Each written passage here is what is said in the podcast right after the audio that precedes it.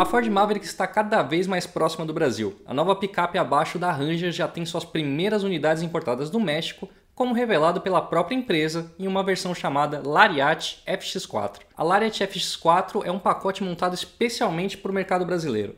Motor1.com adiantou com exclusividade que a marca apostaria em um pacote Brasil com o nome FX4. Apesar disso, o lançamento só acontecerá em 2022. De acordo com a marca, esse primeiro lote chegou ao Porto de Vitória, lá no Espírito Santo, para as ações de preparação do lançamento da Ford Maverick no ano que vem. Por vir na versão Lariat, a Maverick será bem equipada.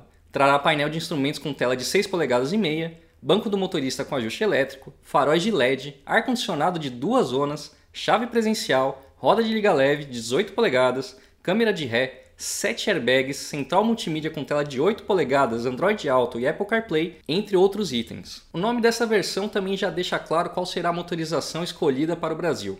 A Maverick contará com motor 2.0 EcoBoost turbo de 4 cilindros. Ele gera 253 cavalos a 5.500 RPM e 38,3 kgfm de torque, sempre combinado a uma transmissão automática de 8 marchas. Isso porque o pacote FX4 é oferecido somente para este motor e ainda com tração integral e suspensão traseira multilink.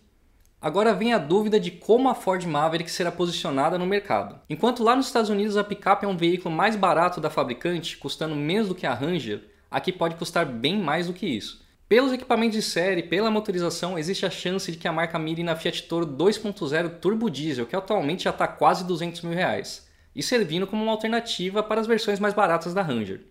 E é bem capaz que a Ford faça essa estratégia mesmo com a Maverick, porque quando ela trouxe o Bronco aqui para o Brasil, também teve um pacote exclusivo para cá e um preço mirando aí alguns segmentos mais premium.